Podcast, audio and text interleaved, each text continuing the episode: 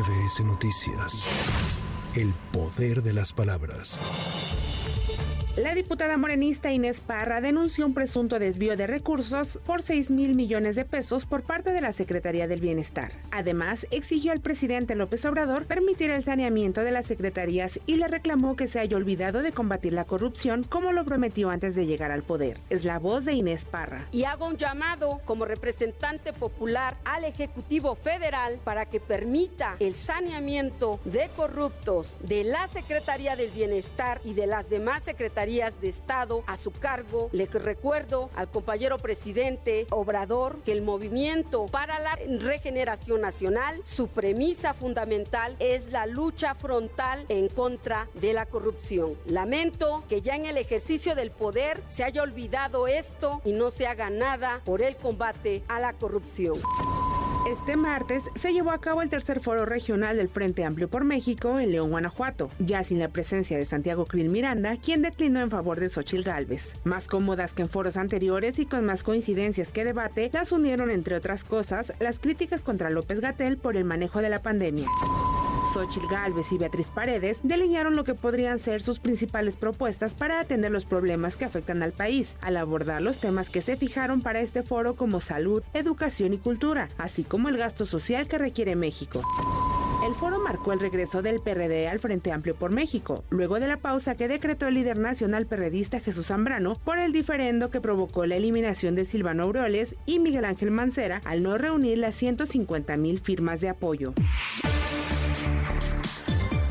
Tras las denuncias emitidas por los propios aspirantes a la candidatura presidencial de Morena y de opositores políticos en contra de Claudia Sheinbaum por el uso de recursos públicos, el jefe de gobierno Martí Batres envió a titulares de las dependencias y entidades del gobierno de la Ciudad de México una circular para solicitarles abstenerse de aplicar programas o destinar recursos públicos con el fin de intervenir en los procesos de carácter electoral que se están llevando a cabo por las distintas fuerzas políticas del país.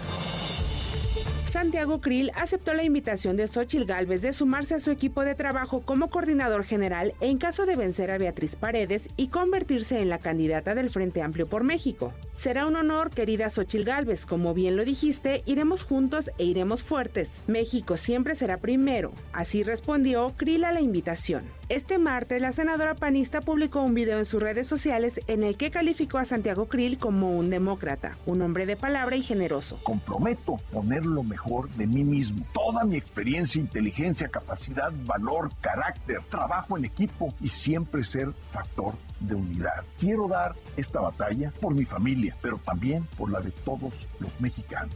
Quiero ver al frente como una sola familia. Quiero seguir fortaleciendo la unidad que le dé al pueblo de México la victoria que merece.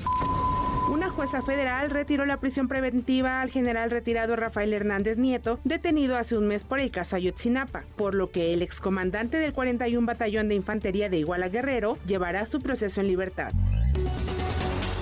La noche de este martes fueron liberados los hijos de la alcaldesa de Mitontic, Chiapas, luego de nueve días de estar retenidos. Fernando José López Méndez y Luis Armando López Méndez, hijos de Maruca Méndez, alcaldesa de Mitontic, así como el tesorero Erasto Velasco Velázquez, fueron entregados a sus familiares tras la entrega de 5.570.290 pesos a la comunidad de Oxinam. Aquí las palabras de Fernando López, presidente por usos y costumbres de Mitontic y padre de los jóvenes. Es un 5.570.290 pesos. Es lo que se había perdido al tesorero municipal, no sé, pero ya gracias a Diosito ya estamos acá de, nuevo, mis hijos. Ese me alegro mucho con su mamá.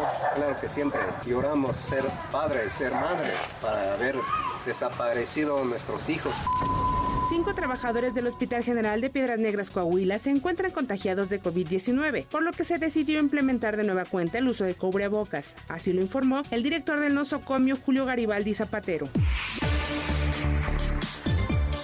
Representantes de la Cámara de Comercio, Servicio y Turismo de la Ciudad de México afirmaron que las actuaciones de Taylor Swift programadas para este fin de semana en el Foro Sol en la Ciudad de México generarán ingresos por aproximadamente 1.012 millones de pesos. La Asociación de Hoteles de la Ciudad de México anticipó que la ocupación hotelera alcanzará alrededor del 66 al 70% en aquellos establecimientos cercanos al lugar de los conciertos. Para MBS Noticias, Anaí Cristóbal.